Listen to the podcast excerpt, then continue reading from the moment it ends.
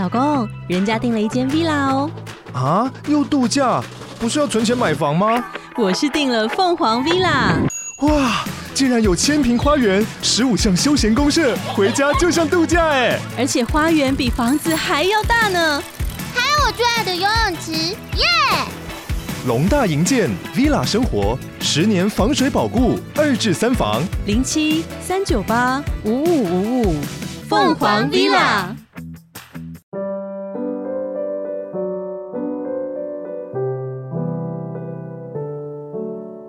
各位线上的听众朋友，大家好，欢迎来到《懂心理调出好关系》的节目，我是美味关系实验室的节目主持人江尚文，智商心理师。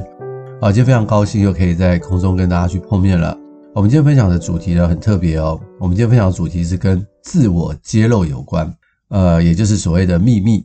不晓得大家会想跟别人说自己的秘密吗？呃，或者是你会不会有种感觉呢？啊，你最近呢碰到了一件很特别的事情，实在是很好玩，你实在是很想跟别人说，或者是呢，你最近碰到了一个非常伤心的事情，然后你真的没有办法去面对它，你没有办法靠自己的力量去处理，然后你真的很想找一个人去倾诉，去寻求帮忙，这些呢都是我们人呢一个本能，也就是说，当我们心中有快乐的事，或者是有伤心的事。或者是有一些特别的事的时候，我们会想要去跟别人去分享，因为我们人本来就是属于这个群体的一部分，所以当自己觉得有些特别的事情的时候，就会想跟别人去分享。所以我今天所要谈的这个主题呢，就是关于这个所谓的自我揭露。那在谈这个自我揭露之前呢，我很想跟大家去分享一个概念哈，啊，这个是心理学家啊 Joseph Loft 跟 Harry Ingram 呢。他们所提出来的一个东西啊，不晓得大家有没有听过一个东西叫做周哈里窗啊？这个周哈里窗到底是什么意思哈？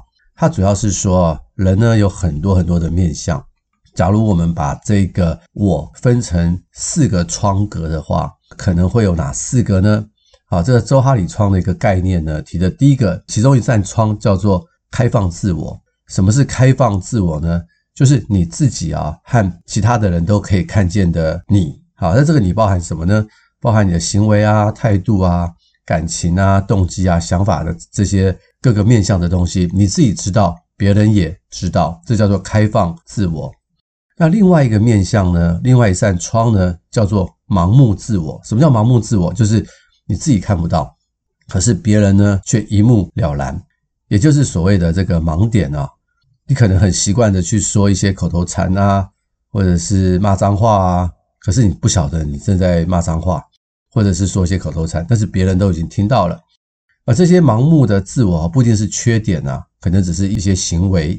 呃，像呃，我之前前几期曾经有分享过一个所谓的自恋型人格啊，自恋型人格他一定不会觉得他自恋。你跟他说啊，你实在是太自恋了，他一定是否认啊，我并没有自恋。可是其他的人呢，都觉得他很自恋。这种就是类似一种盲目自我的一种状况啊。第三个窗是什么呢？隐藏自我。那这个部分呢，就是不让别人知道自己的部分。这里的讯息呢，只有自己知道，他人无从得知。啊，他可能要隐藏呃一些心里面的一些想法，这叫做隐藏的自我。最后一个窗呢，叫做未知自我。那这个区域呢，就是谁都不知道，自己也不知道，别人也不知道。可能是一些潜意识啊，或者是一些啊不好的经验被压抑啊。那这种未知自我，常常在我们的咨商室里面就会常常的出现。为什么呢？因为很多的个案哈，他们来寻求心理咨商的时候啊，跟心理师的对谈，心理师就是要将他的这这个所谓的隐藏自我、未知自我给挖掘出来。那当这个未知自我或隐藏自我能够被挖掘出来的时候啊。很多时候，他心理上的一些疾病就好了。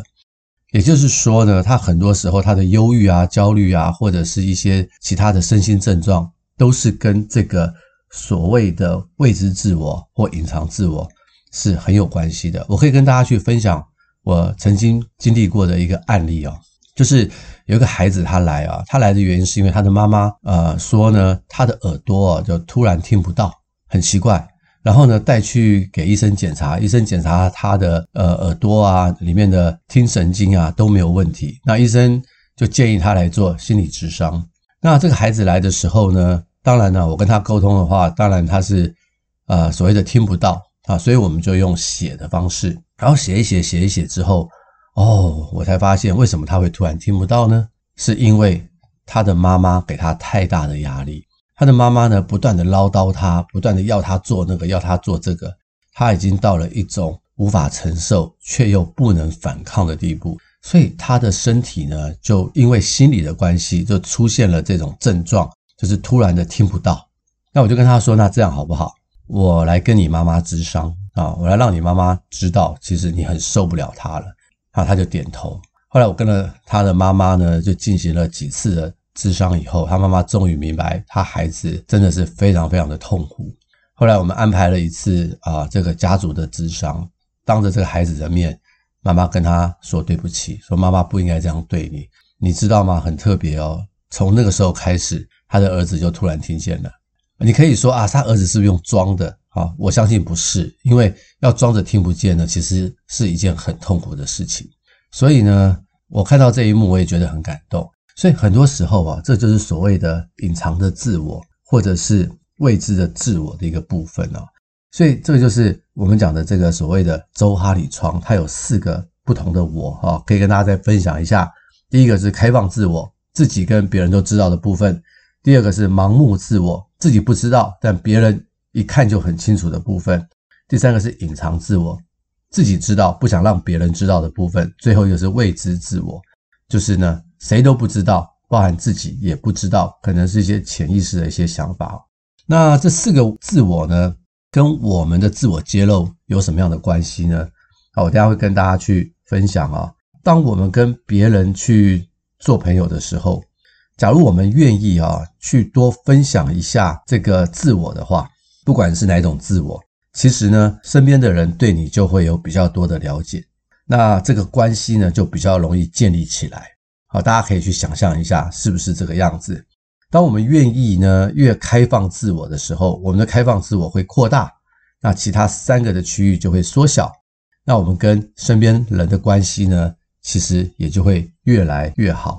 当然呢，假如你不愿意去开放更多的自我，相对的，其他的区域就会变大，那我们跟身边人的关系呢，也就会很难去建立起来哈。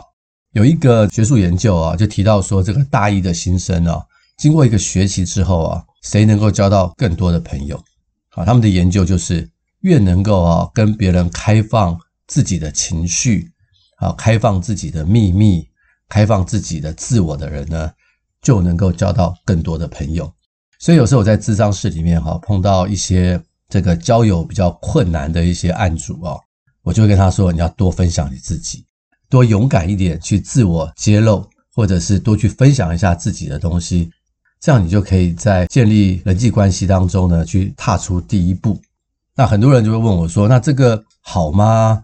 这样子去无缘无故的去自我揭露是一件好事吗？”所以我就会跟他们去分享什么叫做自我揭露。那到底要去揭露哪些事情呢？那什么是自我揭露啊？这个在心理学上的定义是说，把关于自己的资讯或者是内在的想法告诉别人啊，从年龄啊、家庭背景啊、工作啊、心情啊，就是透过自主性的分享自我，让他人呢能够从不同的面向去了解自己，这就是所谓的自我揭露啊啊！我不知道大家有没有去过韩国旅行或看过韩剧啊啊！我有一个好朋友，他住在韩国，他说韩国的文化里面有一个很特殊的现象，就是两个人啊，或者是一群人呢。在一起的时候啊，他们会先自我揭露一件事情，就是自己的年纪。你会觉得很奇怪哈，为什么要揭露自己的年纪哈？在台湾呢，我们不会说啊，你一看到另外一个人你就问他几岁，这是一个很不礼貌的一个问句啊。可是，在韩国，这是一定要先自我揭露的一部分，因为他们的语言当中有所谓的敬语。那晚辈呢，要跟长辈或者是年纪比较大的人都要用敬语。所以，假如两个人呢年纪看起来很相似的话，就搞不太清楚了。你就一定要先说自己的年纪，然后呢才能够继续接下来的这个对话。所以呢，自我揭露呢，其实是建立关系的一个开始。那自我揭露也可以分为什么呢？描述性的揭露和所谓的评估性的揭露。什么是描述性的揭露？就譬如说，哎，你在哪里工作啦？啊，你的电话啦，就是描述一些自己的一些事实，这叫做描述性的揭露。那评估性的揭露呢，比较是指什么呢？比较是指你会透露出个人对某一些事情的意见。感受、喜好啊，或者是兴趣等啊，这种是属于所谓的评估性的揭露。大家可以想象哈，两个人关系处在刚刚认识的时候，比较表浅的时候，大部分都是倾向于描述性的揭露。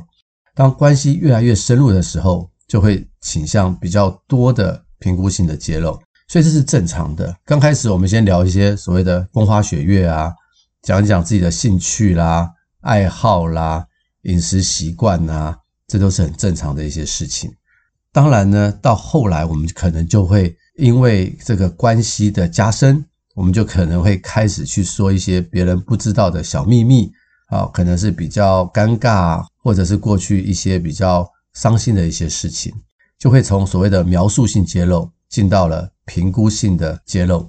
那当两个人呢，可以从描述性进到评估性的时候，关系呢就会有很大的进展。假如我们一直是停留在前面的描述性的揭露的话，两个人的关系是不会去进展的。所以大家也可以去思考一下哈，我们跟朋友的关系，为什么我跟这个朋友常常就是停滞不前？我们好像见很多的面啊，可是却无法谈得更深。那有可能我们都是在谈一些很表面的东西，我们没有勇气，或者是没有更进一步的去谈论一些。评估性的揭露，所以我们的关系呢是没有办法加深哈。当然呢，假如我们要进到更深的地步的时候，这个也是会有风险的。什么风险呢？那这些揭露一听完之后，请问是否我们能够接纳和包容对方一些很深层的东西呢？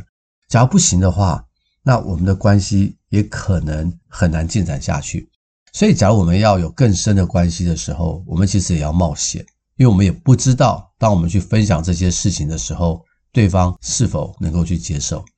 呃，我曾经就有一个个案啊，他就跟我分享一些他很痛苦的经验，也就是说，他有交过一个啊男朋友，啊，那他们的感情就越来越好，越来越好。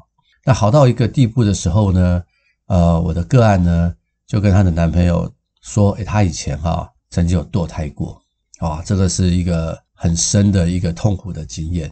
那她本来以为她的男朋友会因为听到她这个经验呢，来安慰她，或者是跟她说没关系，这一切都过去。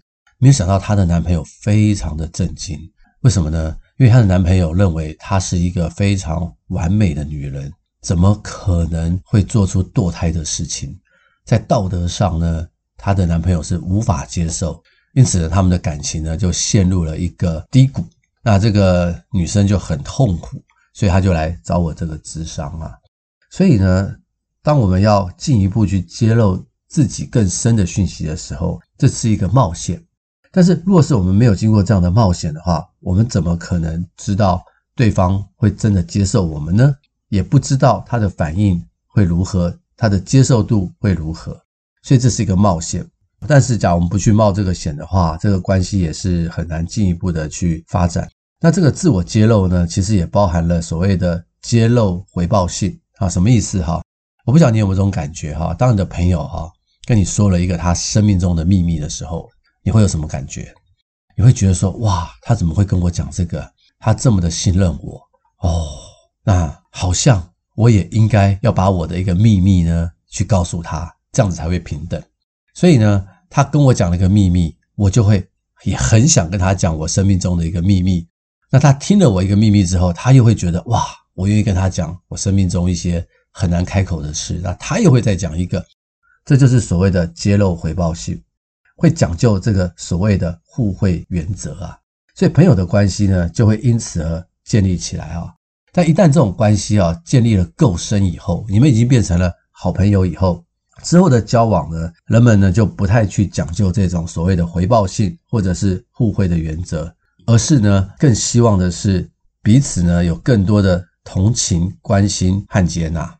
所以，很多时候啊，男女朋友常常会说：“奇怪了，以前你对我很好奇，你都会跟我说好多好多的事，为什么我们我们现在感情很好了，你什么话都不说，或者是你的话变少了？”我常常在做这个伴侣智商啊，很多的那个女性的都会跟我抱怨，她男朋友很多时候都是这个样，的确是哦。所以当关系变好的时候啊，这个所谓的资讯的回报就已经不是那么重要了，而是彼此能够有更多的关心与接纳，才是比较重要的一些事情哈。那很多人也会问我说，那伴侣之间或者是朋友之间，应不应该保有秘密？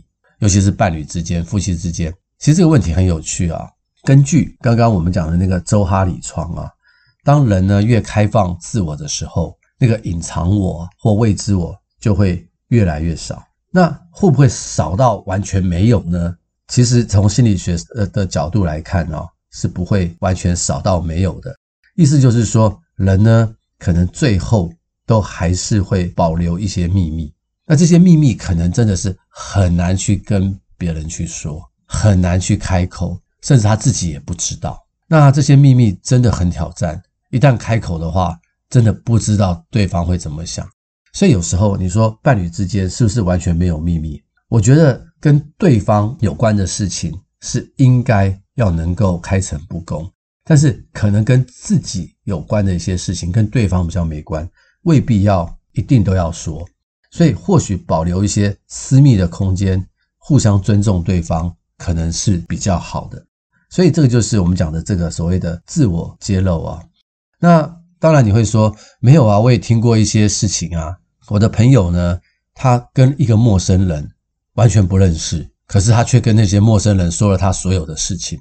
这我们常常会听过嘛，对不对？你在一些电影的情节就会看到啊，你可能看到某一个女性她出去旅行啊，旁边坐了一个蛮温柔的一个男生，那这女生看到他开始说了几句话，就开始把他所有一生相当悲惨的事情都跟这个男生讲。这就在火车上啊，或在公车上的一些陌生人。常常会发现这样的事情，那大家可能会会问说，他是个陌生人，怎么会跟他讲那么多？对，原因就是因为他是个陌生人，才跟他讲这么多。因为他这个陌生人跟你身边的人都不认识，所以你反而有一种安全感。那当然这是一个很例外的一个情况。那另外一种就是所谓的呃一见钟情啊，两个人都互相喜欢，然后呢看到对方就开始一直讲、一直讲、一直讲。那这个是因为有感情的这个因素在当中。这也是一个例外的情况啊，所以大家在做自我揭露的时候，一般来说还是会采取一种比较安全的状态。刚刚那两种情况呢，是比较例外的一个情况。今天假如你跟一个人呢不是很熟的话，然后他就跟你讲了他所有的事情，其实你也会觉得有压力，因为你会觉得说，你干嘛跟我讲那么多？你跟我讲那么多，我有压力，我不晓得该怎么办呢？甚至呢，我也不晓得该不该。也把我的秘密告诉你，所以这个自我揭露太快哈，其实也可能会造成负面的影响。完全不自我揭露，也会很难去跟人家去建立一些很深的一些关系。所以适度的自我揭露，由浅到深，由广到深，这个是一个必要的。那这样的话，关系就能够去建立起来了。操之过急或不说，都可能不是一个太好的一个状况。那自我揭露跟性别有没有关系？有，一般的研究呢，发现说女性比男性更容易自我揭露啊，这个大家应该都觉得蛮合理的。女生的话大概是男生的三倍，所以他们自我揭露比较容易，但并不是说男生就不自我揭露，这两者差异其实并不会很大。那另外一个就是很有趣的是，女性比较谈什么呢？比较容易谈情绪啊、感觉啦。那男性的自我揭露比较喜欢谈论自己的工作，或者是汽车，或者是玩什么，去哪里玩，所以男女自我揭露的话题会不太一样啊。另外呢，也可能跟一些刻板的性别会有关。假如女性呢，一天到晚在跟你谈工作啊、谈汽车啦、谈兴趣的话，大家可能会觉得这个女生比较怪一点。那男性一天到晚跟你谈家庭啊、谈这个情绪啊、感受的话，大家也会觉得这个男生有点怪。这个是谈的内容，可能会让人家会觉得有一点奇怪。那当然呢，现在我们讲的是男女平等，其实要揭露什么东西都可以。我觉得我刚刚讲的那个是比较一种传统的印象，大家不要被这个传统的印象所束缚了。不管任何的感情、想法、家庭啊、汽车、体育，任何人都是可以去自我揭露的。自我揭露有没有好处？当然有很多的好处啊。我们心理师呢，每一次呢跟人家咨商的时候，基本上我们就是在听别人在自我揭露，我们都是透过呢他的自我揭露去回应他，然后去进行所谓的心理咨商或者是治疗。所以自我揭露对于个案而言呢，是一件很重要的事情。我其实智商这么多年哈，我最怕一种个案，就是来了没话说的，然后我要问他一句，我要问他三四句，他才回他一句。哇，那个工作真的很辛苦。为什么？因为他其实可以感觉到他其实很焦虑或者是很忧郁，但他又说不出口。其实呢，像这样的的个案呢，我觉得他们是非常非常辛苦的。因为他们呢想说却说不出口，他们压抑他们的自我揭露，当然有很多的原因呐，啊，他们的所谓的超我可能太强，啊，压抑了他本我甚至自我的一些想法。那这时候我们心理师呢就要跟他们去建立一个很长的关系，很深的关系，让他们真的能够去信任我们，放下一些他们的防卫，他们才能够越说越多。我有个个案就是这样，我跟他前前几次工作的时候，大概前五次吧。都是我说三句，他说一句。那到后来你会发现呢，是我说一句，他说一句。十几次以后，你就你就会发现，我说一句，他说五句。哇，你就会很明显的感觉到他越来越能说，那他的自由联想呢越来越丰富啊，他越来越能够去说他所遭遇到的困难。这是表示他其实越来越好，表示我们的治疗是有疗效的。所以自我揭露其实是有很多的好处哈。我刚刚就有说过了。在第一个学期的时候，越容易透露情绪、自我揭露的学生，到学期末的时候会交到更多的好朋友。那我常常在做这个伴侣咨商啊，婚姻当中啊的自我揭露的数量啊，是关系婚姻满意度的重要指标。所以你可以想象，假如夫妻两个人回家都不说话，他们的关系一定很糟糕，或者是呢，说的话都是一些柴米油盐酱醋茶，家里面的一些琐事。那你就可以知道他们的关系也不会太好，那更不要说他们吵架了。所以夫妻彼此之间若是不能够去自我揭露一些事情的话，其实是一件很危险的事情。我在做伴侣智商的时候啊，很多夫妻来的时候问题都很严重哈，所以我第一步通常都是先处理他们的冲突。那他们要是能够有好的沟通，他们彼此的吵架各方面。的冲突已经降低之后，接下来我就会要协助他们去加深、加温他们的关系。我通常都会鼓励他们一件事情，可能的话就是每一天跟对方聊天聊二十分钟，可是不可以聊家事。那你可以聊什么呢？你可以聊聊分享一下自己今天的工作心情，也可以听听看对方怎么说，彼此关心。主要的焦点不是放在孩子，也不是放在家事，而是放在对方的身上。甚至我就会鼓励他们呢，可能的话，一个礼拜有两个人单独相处的时间，出去看个电影啊，吃个东西啊，好像回到以前两个人谈恋爱的那种状态。我就鼓励他们这么做。那有些夫妻哈，他们会这么做，诶，他们就会看到他们的感情呢就开始加温。一旦感情加温哦，很多事情呢都能解决了，就不会那么去计较了。所以自我揭露啊，在婚姻当中是非常重要的指标啊。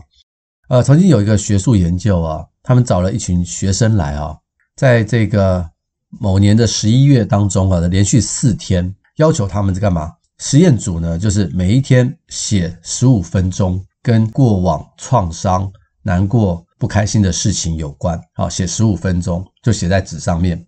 那另外一个对照组呢，也是写十五分钟。可是呢，都写一些今天发生的无聊的琐事，连续四天，每天写十五分钟。后来这个结果怎么样呢？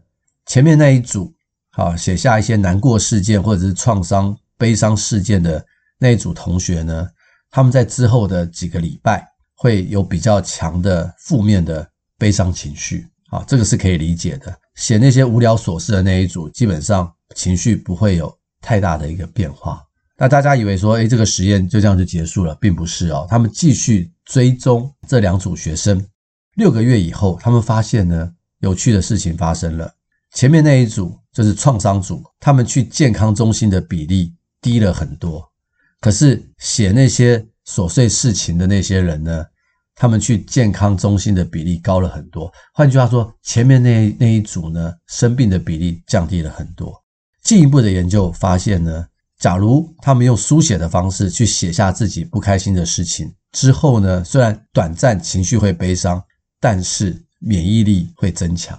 而且过六个月以后，你去问他们，他们会认为那些书写的这个经验会改变他们对自己的一些看法，甚至过去一些模糊不安的情绪，现在会变成比较清楚的想法。所以他们这个研究就告诉我们一件事情：自我书写其实对身体、对身心是有很大的帮助的。之后又有一个研究说，好，那我们不要透过书写，假如我们是用口说，跟另外一个信的。过的人说，那结果怎么样呢？结果是一样的，不管你是用书写还是口说的自我揭露的方式，都有一样好的一个效果。所以呢，这就是为什么心理智商会是有效的一个原因之一。个案来的时候，他们透过自我揭露跟心理师去对话，那心理师可以倾听、同理，然后可以去做适度的回应，让他重新的去整理他的情绪，不需要六个月以后，当下。他就可以整理他的情绪，慢慢的，他的压力就会下降，他的身心就可以恢复健康。这是心理智商一个很重大的一个疗效的一个原因。假如一个人呢，他不太愿意自我揭露，他常常去压抑他心里面的一些事情，我们常常会碰到这样类似的个案啊。譬如说，我常常就有一些案主啊，他们通常都是到了中年以后的妇女，当这个孩子离家以后，去念大学了。他们突然就会得到忧郁症，为什么呢？他们来的时候问一下他们的过去，他跟他先生相处的状况啊，就可以去明白什么原因他会得到忧郁症，因为他都是压抑。他的先生呢，可能对他不是很好啊，他可能因为孩子的原因，他就长期的留在这个家庭当中，然后长期的受到委屈、压抑而不能说。那等到一定年纪以后，孩子离家了，他不需要再为孩子去付出了。那他那些悲伤的情绪呢，就慢慢的出来，就变成了所谓的忧郁症。所以他来的时候，我们就是要处理他这些压抑悲伤的情绪，因为人的情绪本来就应该要有一个出口可以去说。假如我们去压抑它的话，其实我们是要耗更大的身心的能量去压抑它。我们因此呢，我们的压力就会增加。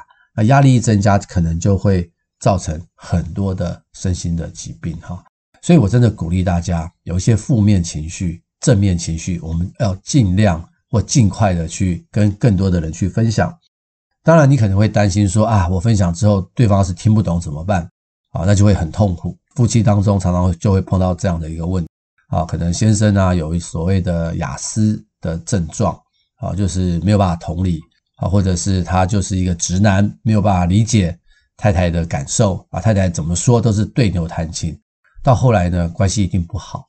那太太。也不知道怎么办，那我会跟他说：假如你先生呢能够听懂你说的话有限的话，那你一定要找其他的闺蜜，就是找一些同性的好友，把你的一些辛苦呢去跟他们说，不是抱怨你的先生啊，而是把你想要说的话至少有一个出口，要不然真的会压力很大，你就会生病的。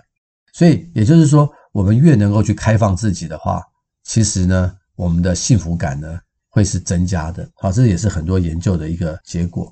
那另外一个就是很多人呢可能会很担心，说了之后别人会怎么看我？